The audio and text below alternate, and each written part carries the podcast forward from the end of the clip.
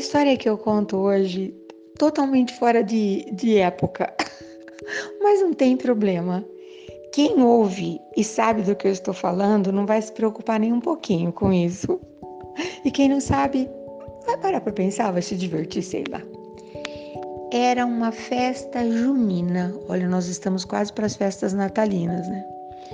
E uma das nossas filhas aqui de casa, a animada, a festeira, a que não perde um, um, uma bagunça por nada, a que dança conforme a música, como eu tenho dito ultimamente, toda preparada, toda nos laçarotes, toda na sua indumentária feliz da vida, pronta para dançar a quadrilha. Por falar nisso, hum, gosto de uma quadrilha, hein?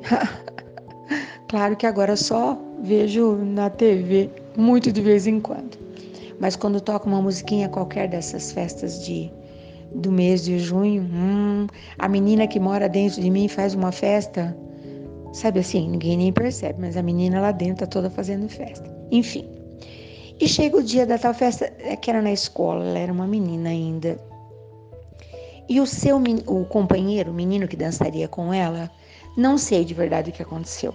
Uns disseram que ele estava com dor de barriga, outros disseram que ele estava com medo, outros disseram que ele não queria, não sei. Mas ele não, não apareceu, ele não se prontificou, ele não deu as caras, como diriam os antigos, né? E a professora ficou toda preocupada que a menina ia ficar triste, quem sabe ela disse, foi lá conversar com ela. Aí a menina disse assim: "Não tem problema. Eu não tenho par, nem precisa arrumar ninguém. Eu vou na frente e faço uma coreografia sozinha."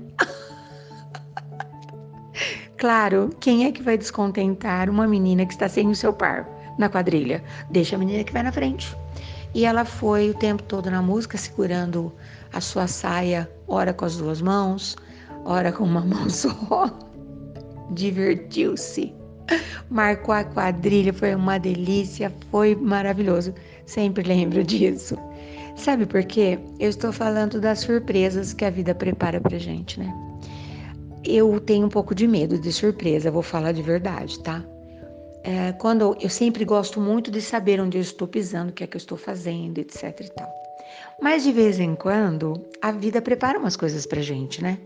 Uma surpresita aqui, uma surpresita colar, enfim.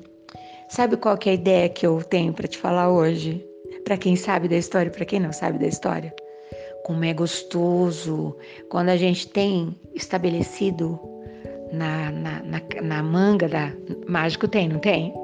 um plano B, né? Se aquela carta falha, nós temos o plano B. Nesses últimos tempos, acho que eu mais usei o plano B do que o plano A. E muitas das vezes, o plano B saiu-se assim extremamente a contento. Ontem eu passei por uma história do plano B. E o plano A não deu certo e o plano B foi fantástico. Porque havia um tempo para o plano A, não haveria para o plano B.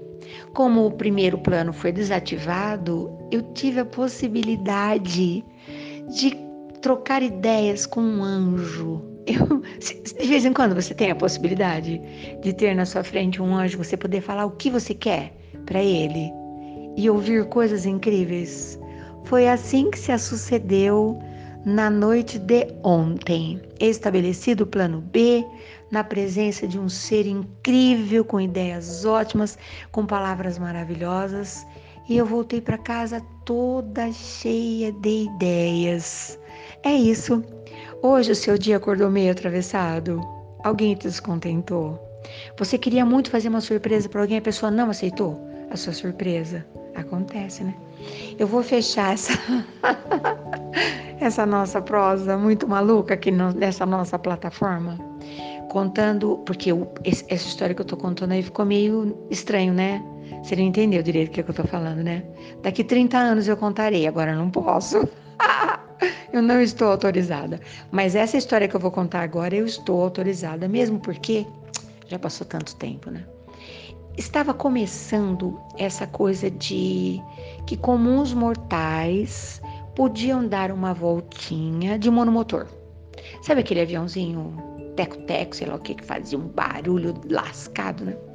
E nessa cidade que eu morava na época, havia um, como que eu vou falar, um campinho. E quem tivesse vontade, por algumas moedas, que não eram tão poucas, podia dar uma voltinha uh, e passear, escolher por onde queria passar. Dependia do tempo e tal.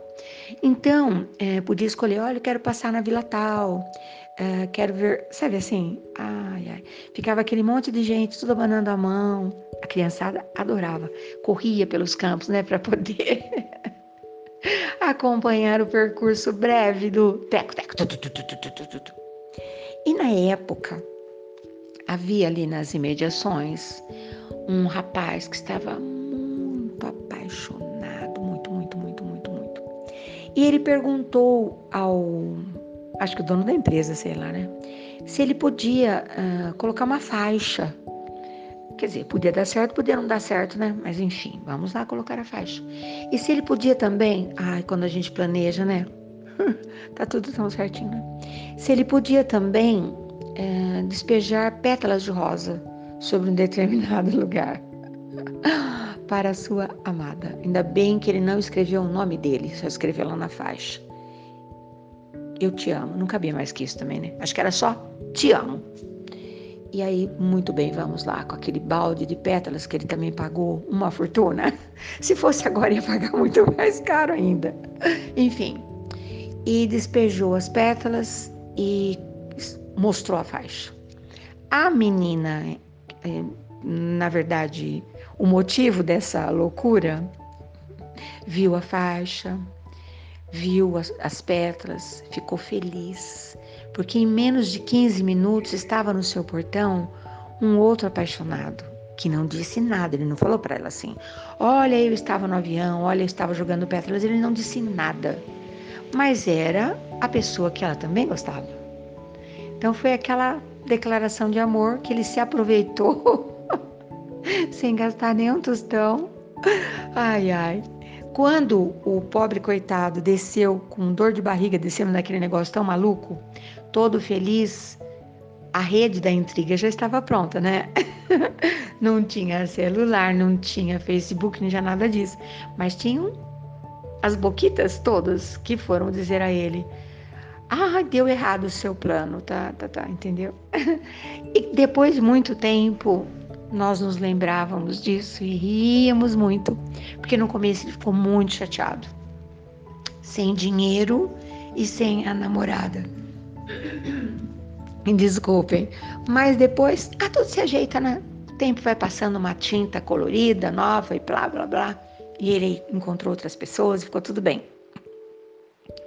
Mas a minha ideia hoje é dizer assim, ó. Quando a gente vai preparar alguma coisa para alguém, acho que a gente tem que dar um, uma sondada, uma pesquisada. Acho que tem, né? Pois é. Esse é o meu recado de hoje. Não sei. Às vezes é uma viagem surpresa, ah, um jantar surpresa, uma palavra surpresa, uma declaração. Dá uma investigada, pergunta, né? Porque a vida é assim, né? Hum. Pega a gente de surpresa. É esse meu recado de hoje. Bom dia, boa tarde, boa noite. Até qualquer hora. Até qualquer hora. Até uma nova história.